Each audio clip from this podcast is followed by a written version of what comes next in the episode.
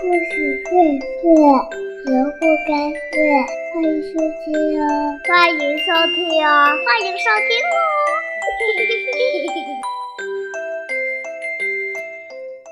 亲爱的小朋友们，大家好！又到了东子老师讲故事的时间了。今天呢，给小朋友带来的故事名字叫做《蜗牛和黄牛》。蜗牛和黄牛差了十万八千里，一个那么小，一个那么大，一个看起来一捏就碎，一个却身强力壮，是人们心中的大力神。可是，你一定没想到，在很久很久以前。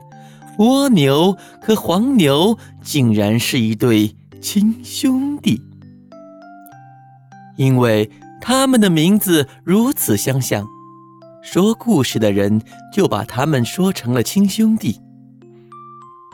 既然是亲兄弟，当然长得也像喽。是蜗牛像黄牛，还是黄牛像蜗牛呢？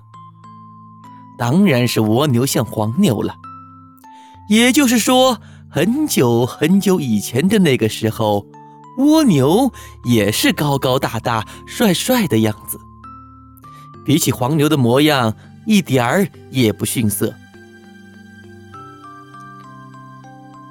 高大的蜗牛和黄牛有一位老父亲，老父亲是耕田的好手，农活干起来真不赖。四乡八邻，远近闻名。让这位老父亲难过的是，两个儿子虽长得高大，但没有一个会干农活。这当然是蜗牛和黄牛的不对。家里有这么一位好师傅，就算不学，看着看着也该心领神会；就算手上做不出，心里也该有的。当父亲的也有不当之处啊！这么两个身强力壮的儿子，怎么也得让他们练练手啊！直到老父亲生了病，干不动活了，这才悔不当初，想起教导儿子来了。蜗牛和黄牛的农活天分不同，学习的心思差别更大。我不说你也知道，当然是黄牛天分好，勤劳肯干。蜗牛呢，又懒又笨。也许开始没那么笨，懒着懒着就懒笨了。黄牛亲亲热热的在老父亲身边伺候他，陪他说话。爹，您平时。做的那些农活都记在我心里了呢，您就安心养病，我保管伺候好您，也伺候好田。听得老父亲眼泪都流出来了。黄牛这孩子可不是刷刷嘴皮子功夫，每天起早贪黑，任劳任怨的干活。好像积攒了好多的劲儿，全都使上了。跟父亲一样，黄牛自然也就成了种田的能手。再看蜗牛呢，原来没事儿就老喜欢躺着，看见老父亲生病躺着，他也跟着躺，躺的时间更长了。早晨。一睁眼，躺着，躺到天黑，还是躺着；闭了眼睛睡觉，当然也是躺着。老父亲一生病，黄牛辛苦了，蜗牛更舒坦了。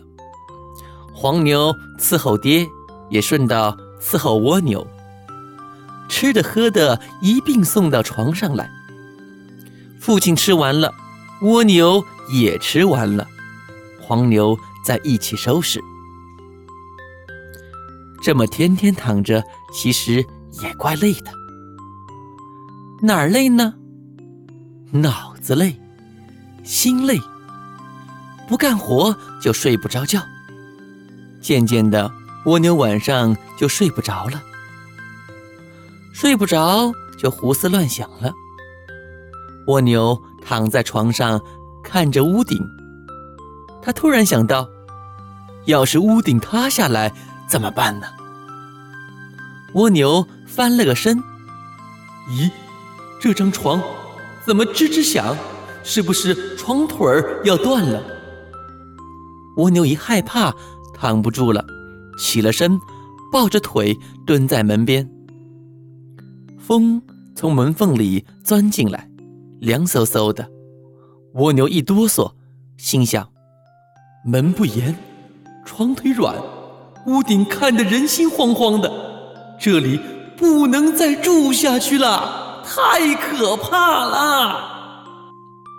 蜗牛披着被子在门边缩了一夜，天一亮就出了门。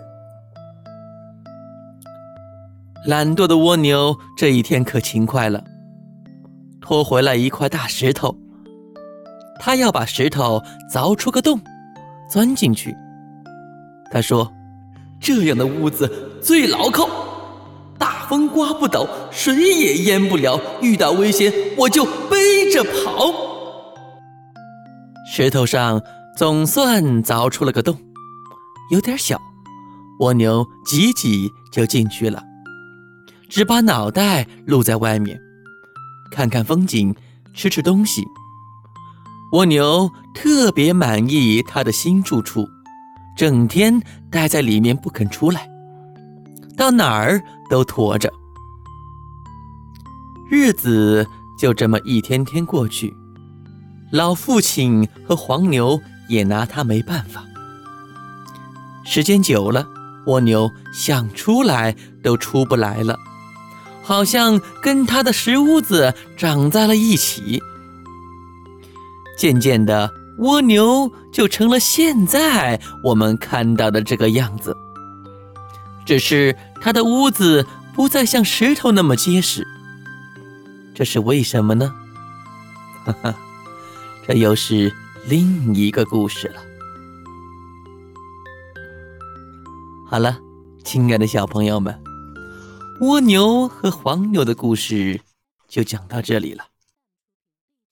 将一首。蜗牛的歌曲送给小朋友们，希望小朋友们千万别学习那个懒惰的蜗牛哦。